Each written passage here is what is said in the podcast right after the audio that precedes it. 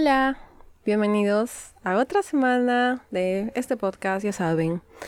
Esta semana me he obsesionado con Juegos del Hambre, que ya la había visto. Había visto las películas, pero nunca había visto eh, no había leído los libros y me obsesioné con eso. No sé, soy de esas personas que no puede dejar algo que si por ejemplo encuentro una serie, veo la serie así hasta terminármela, o si me obsesiono con una película, la veo una y otra vez, igual un libro tengo que terminarlo, si me amanezco leyéndolo, pero lo termino, así soy muy obsesiva creo.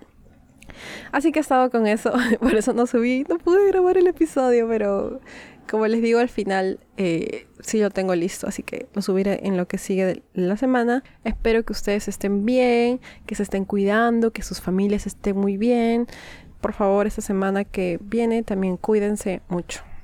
La semana pasada conocimos la historia de Psique, una mujer tan bella que la gente empezó a adorarla como si fuera la misma Afrodita o Venus. En el capítulo anterior hablé que esa era una historia romana, así que los nombres romanos eran usados habían profetizado de que ella iba a casarse con un monstruo tan terrible si es que quería casarse, porque era lo importante. A pesar de su belleza, ningún humano había ofrecido casarse con ella y ella estaba soltera mientras sus hermanas habían casado y no sé, era muy importante casarse porque cuando su padre recibe la noticia de que ella tendrá que casarse con un monstruo, bueno, le da mucha pena, pero la entrega.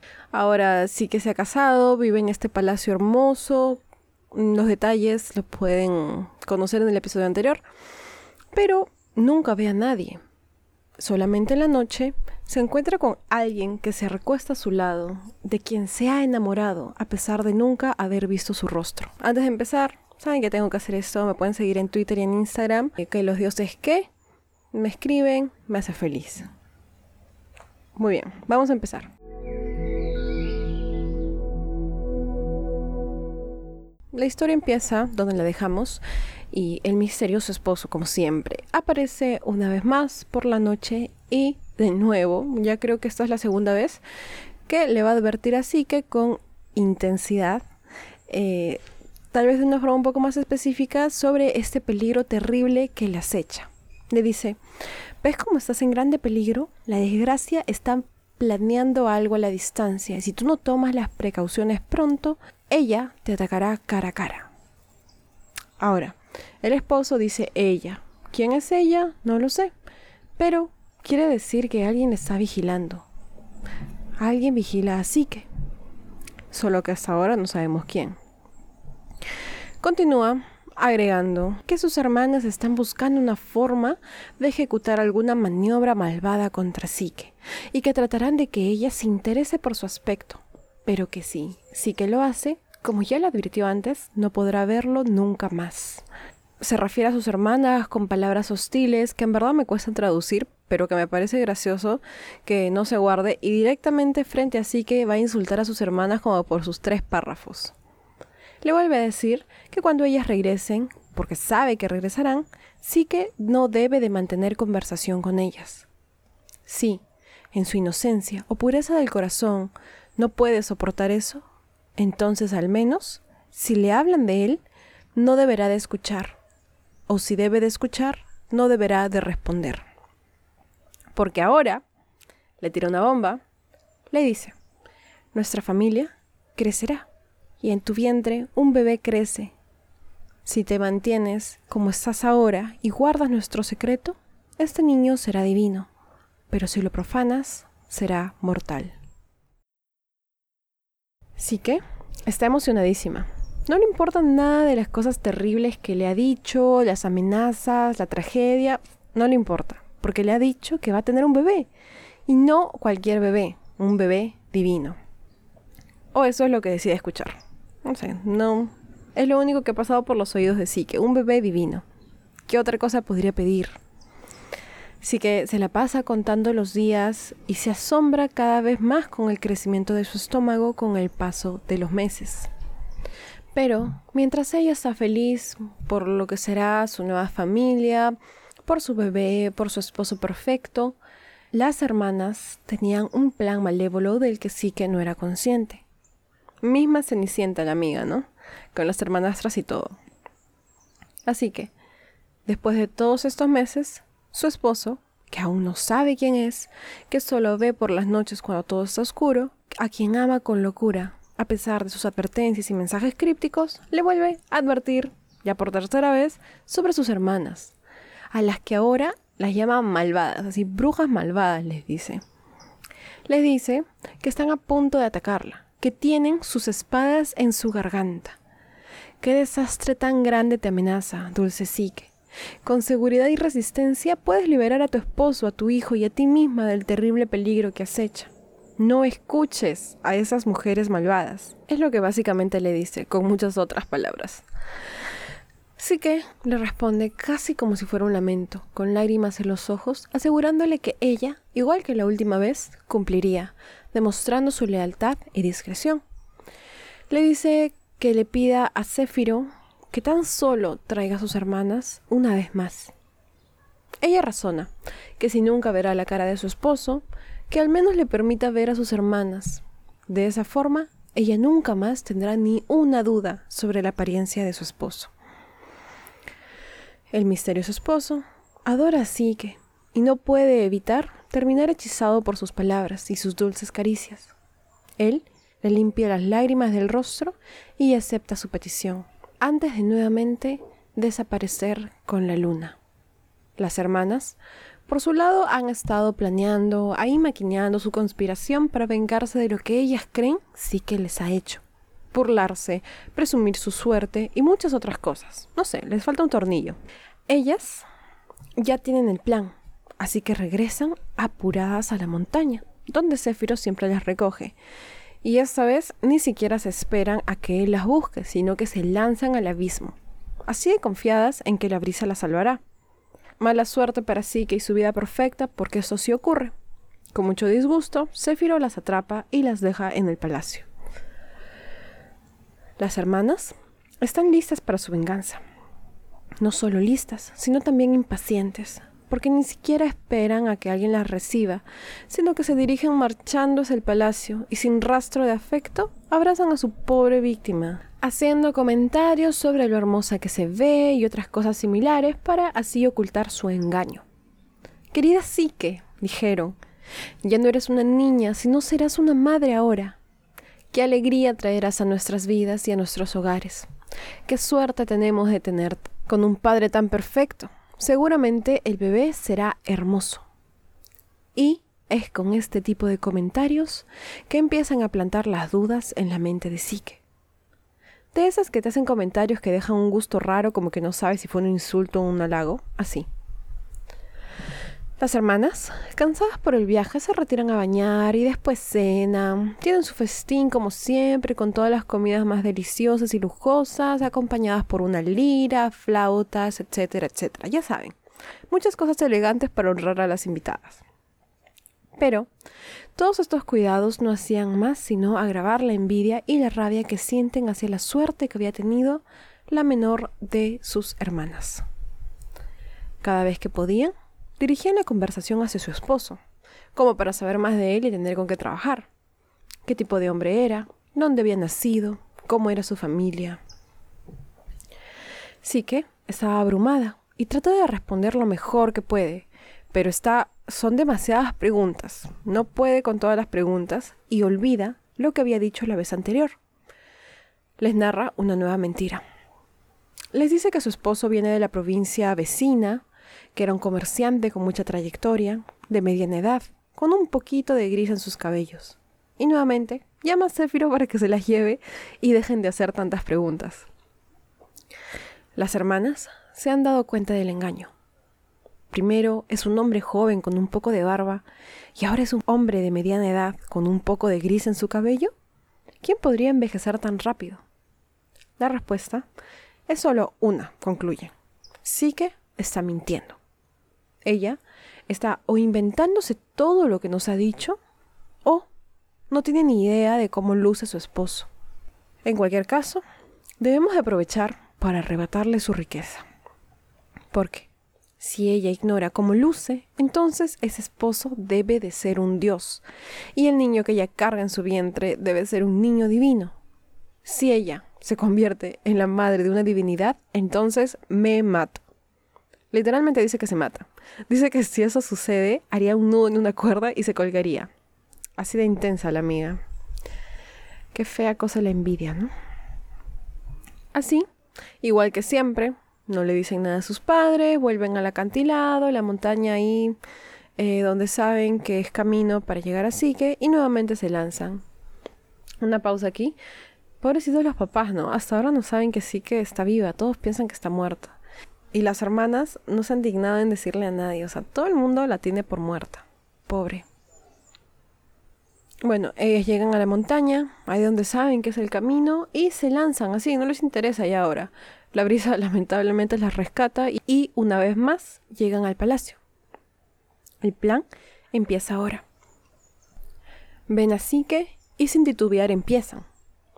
Tan tranquila estás sentada, sintiéndote bendecida y feliz, pero ignorando tu desgracia, sin tener cuidado del peligro que estás expuesta. Por nuestro lado, nosotras hemos estado preocupadas por ti toda la noche, atormentándonos sin poder dormir por los desastres que te acechan. Todos le advierten así que de desastre. La pobre no sabe ni en quién confiar porque todo el mundo le dice peligro, se acecha. Nadie especifica nada, pero todos le dicen, uy, terrible desgracia. Uh, no sé. En este caso las hermanas sí ahonan un poco más en el tema y continúan diciéndole que saben la verdad. No pueden ocultar la verdad de ella. Lo que duerme a tu lado es una monstruosa serpiente llena de colas y de veneno en sus horribles garras cubiertas de sangre le hacen recordar al oráculo de Apolo. Le dicen que profetizaron que estaba destinada a casarse con una criatura terrible. Y justo, justo hemos encontrado cazadores, granjeros, que dicen haber visto un monstruo nadando en las profundidades del río. Él te da todo ahora, y no hay placer tuyo que no cumpla. Pero, una vez que tu embarazo termine, Él te devorará. Las hermanas sueltan la bomba y le ruegan así que que escuche que escuche a sus hermanas, las que solo se preocupan por su seguridad. Le ruegan que salga de ese lugar y que vuelva a vivir con ellas libre de peligro. O si no, terminará en el estómago de esa horrible criatura de la cual Psique se ha enamorado. Concluyen la corta visita diciéndole que la decisión finalmente está en ella, pero como hermanas que la aman, tenían que contarle, y ahora ellas han cumplido con su deber.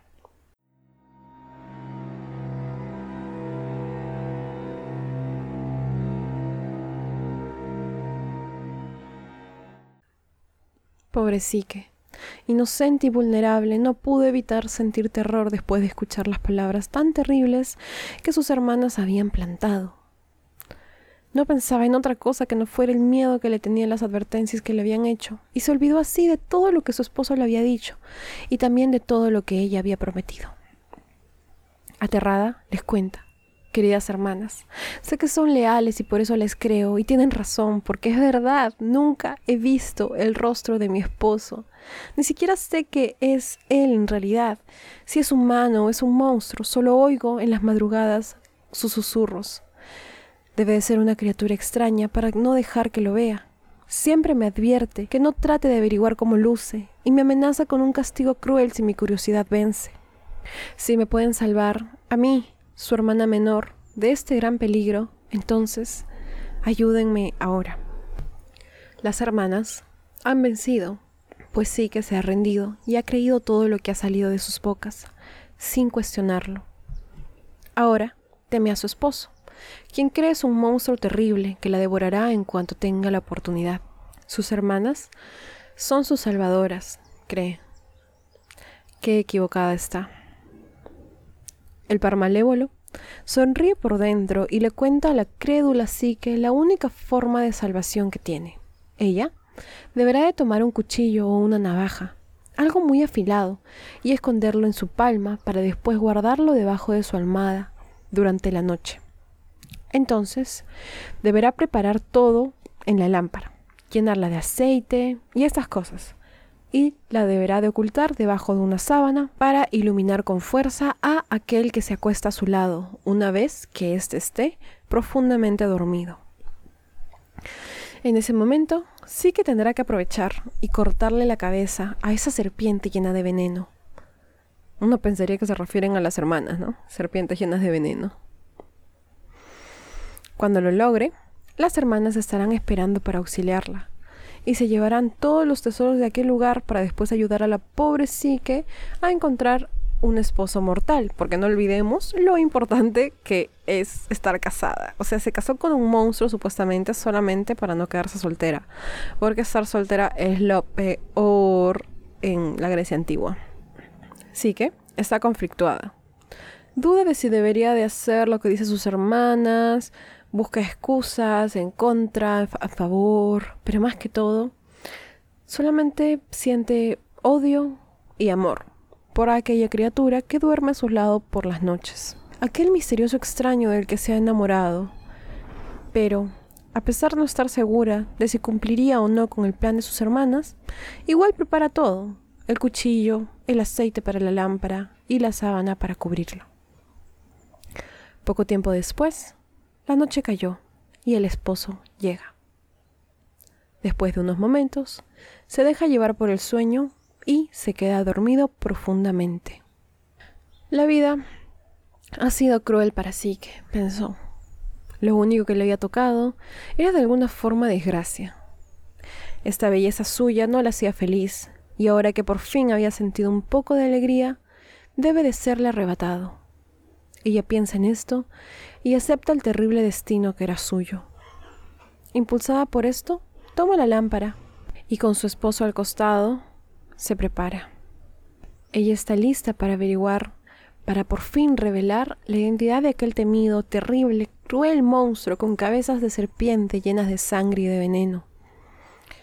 Pero, cuando acerca la lámpara y la luz brilla sobre aquel ser, encuentra que aquel terrible monstruo no era sino la más dulce de las criaturas, la más gentil, el más hermoso de los dioses, Cupido. Ahora, en su sueño, se veía más hermoso de lo que cualquier persona en el mundo pudiera imaginar. Ni siquiera eso se acercaría. Sí que está tan feliz. No era un monstruo. Casi inmediatamente siente pánico, terror. No puede ser que haya incumplido su palabra, no puede ser que esté sosteniendo un cuchillo en su mano, no puede ser que haya pensado en matar a su amado esposo. Ella trata de esconder el cuchillo para así ocultar los rastros de su traición, y lo hubiese logrado, a no ser porque está temblando tanto, a punto de desmayarse, y la cuchilla cae al suelo. Pero su esposo no se despierta. Sí que está agotada, pero se siente muy aliviada, y así se vuelve a acercar para admirar la belleza de aquel ser. Se detuvo a mirar cada detalle de su rostro celestial, sus rizos dorados, sus mejillas rosadas y sobre todo sus hermosas alas, las cuales salían de su espalda con tal naturalidad. Se da cuenta luego que a los pies de la cama estaba el arco del dios junto a sus flechas características. Que, chismosa, agarra las flechas y las examina. Como es común aquí, me refiero a la mitología, eh, la mitología griega en especial, porque pasó eso con ese centauro, lo siento, olvidé su nombre, no era Quirón, sino era el otro centauro. No sé si por torpeza o qué sé yo, eh, siempre se terminan pinchando con las flechas. Y así pasa con Sique. Ella prueba la flecha contra la punta de sus dedos, pero su mano todavía temblaba, así que sin querer se pincha con la flecha y una gota de sangre brota de su dedo. Así, que se enamora aún más profundamente de su esposo. Ya estaba enamoradísima de él, pero ahora estaba así locamente enamorada, obsesionada con él, inflamada de deseo por él y todos los sinónimos que se les pueda ocurrir. Su deseo era tanto que no soportó tenerlo lejos y se inclinó sobre él y lo bañó en besos, pero aún temía despertarlo. O sea, no sé, no sé cómo no se despertaría, pero no se despertó. Igual, ella lo besa así y dice, ay no, qué miedo, se va a despertar. O sea, obviamente se va despertar, ¿no? Bueno, en esta historia no se despierta. Al menos no ahora. En su desesperación, la lámpara que aún tenía en las manos tiembla y con ella el aceite cae. Ese chorro de aceite aterriza en el hombro derecho del dios y Cupido se despierta con un dolor insoportable. Primero, por la quemadura, pero su dolor se incrementa de forma inmesurable cuando se da cuenta de que su secreto ha sido revelado. Sin saber qué decir, solo se aleja volando de aquel lugar con la intención de dejar a su esposa por siempre.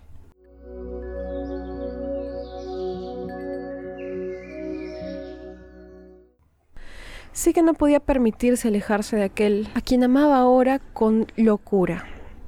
Antes de que él se alejara, atrapa su pierna derecha con ambos brazos y vuela con él por los cielos hasta que agotada cae al suelo.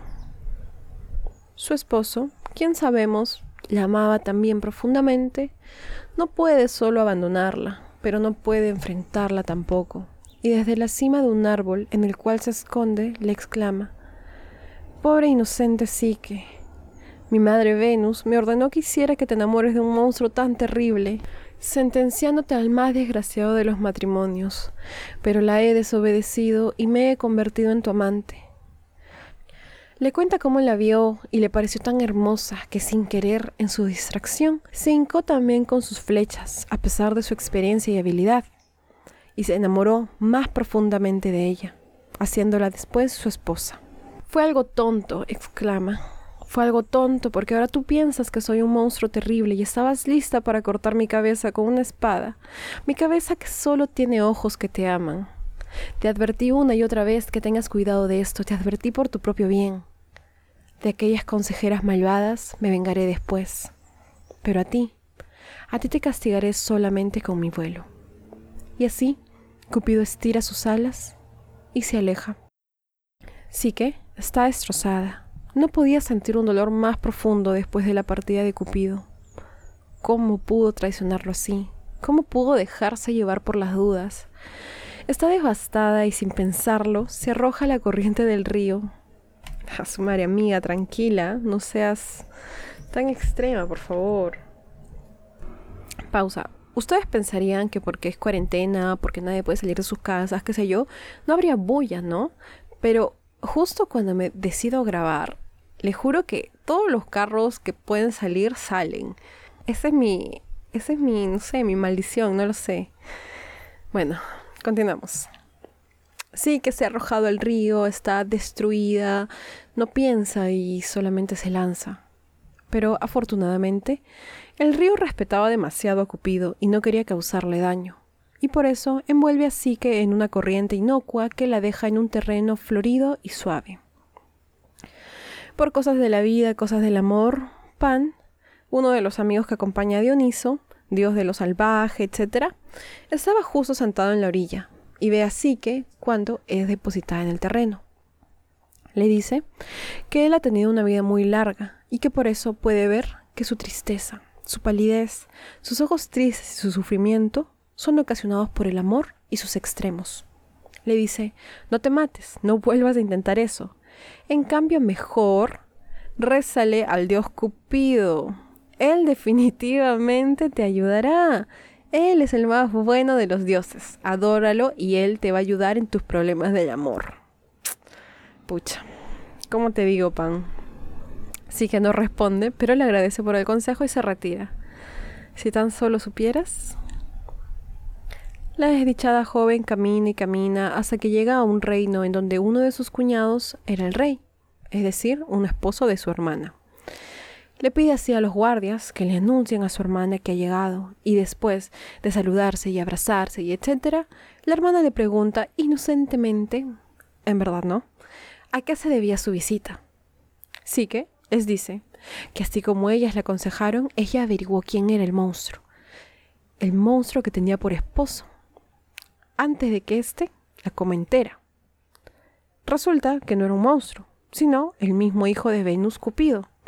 Le cuenta cómo le cayó un poco de aceite en su hombro de la lámpara y que a raíz de esto él la botó muy decepcionado y herido. Hasta ahí vamos bien. Pero al final agrega, muy inocentemente, ahora ya no creo que es muy inocente, que el dios le había dicho, ahora tomaré a tu hermana como esposa. Incluso le dice algo como que, hermano, incluso mencionó tu nombre, o sea, dijo tu nombre, se refiere a ti. Creo que sí que ni siquiera había terminado de hablar y su hermana ya se había inventado un plan para engañar a su esposo. Le dijo que sus padres habían muerto y ella tenía que irse. Así que se va de su casa y se aparece nuevamente en la montaña en donde se iba al palacio de Cupido. Empieza a gritar como loca, le dice Cupido, acepta una esposa que sí te merece, o sea, ella aparentemente. Céfiro, atrapa a tu nueva señora y llévame hacia él. Y se lanza nuevamente al precipicio.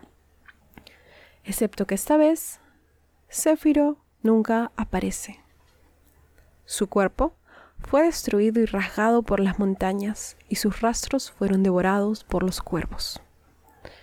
Va una, falta la otra. que llega casi arrastrándose hasta la ciudad en donde su otra hermana vivía, y de forma similar le cuenta la misma historia. Esta segunda hermana no actúa distinto, así las dos tal para cual. La emoción por ser la esposa de Cupido era tan grande que ni siquiera cuestionó las palabras de Psique, se lanzó al precipicio y tuvo un final igual al de su hermana. Todo está mal, todo es una tragedia, todo es una desgracia. Y sí que está como robot, está así, ida, no le interesa nada, casi de forma automática se dirigió donde sus hermanas, que me imagino viven muy lejos, igual ha, llegado a cada uno de sus palacios deambulando, o sea, está como, está así loca. Ella deambula por la tierra buscando a Cupido día tras día, sin ninguna suerte. Cupido estaba en el cuarto de su madre, Venus o Afrodita, sanando las heridas que lo adolecían, su hombro y su corazón. En esa época, un ave que viajaba por los mares se encontró con Venus cuando ella se bañaba en el mar y le cuenta la historia. Le dice que Cupido ha sido quemado y sufre profundamente por esta herida. No sabe si sobrevivirá. Ahora, es un dios. Le ha caído un poquito de aceite. ¿Me vas a decir de que se va a morir por eso? No solo eso, sino también le dice que la gente está hablando de ambos. Por todo el mundo se dice que ambos han abandonado sus trabajos. Él se había escapado de las montañas y Venus andaba bañándose en el mar todo el día. Yo no había nada más que disfrutar en el mundo, no había encanto, no había ni ritos nupciales, no había amor, nada de amistad, nada, porque ellos estaban en otras.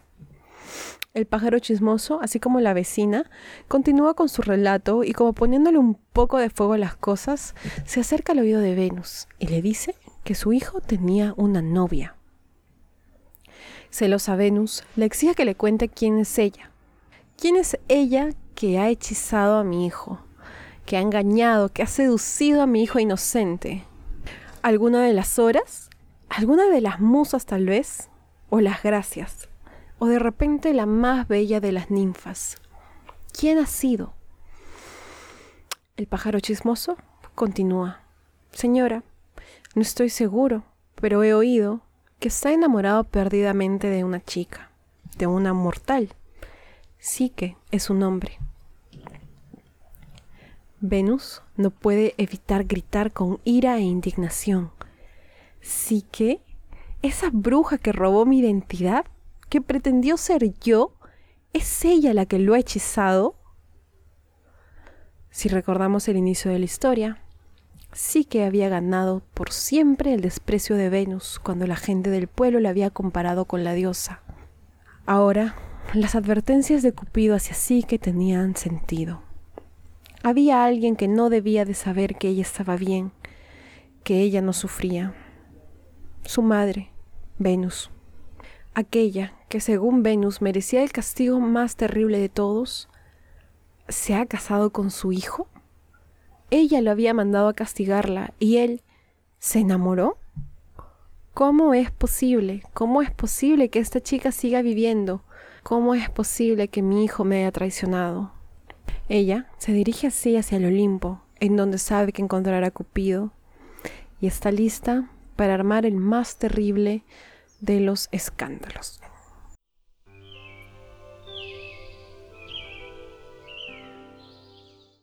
Y este es el episodio por hoy. Siento que se fue rápido, no estoy segura. Ahorita que le edite voy a ver, pero tengo como 35 minutos aquí. Así que creo que se cumplió el episodio, el largo del episodio.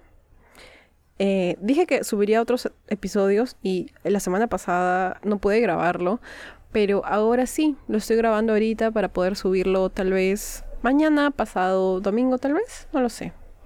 Espero que estén muy bien, que se estén cuidando y como siempre nos vemos la próxima semana con lo que sigue de esta historia porque creo que es claro que no ha terminado. Así que cuídense y muchas gracias por todo siempre. Adiós.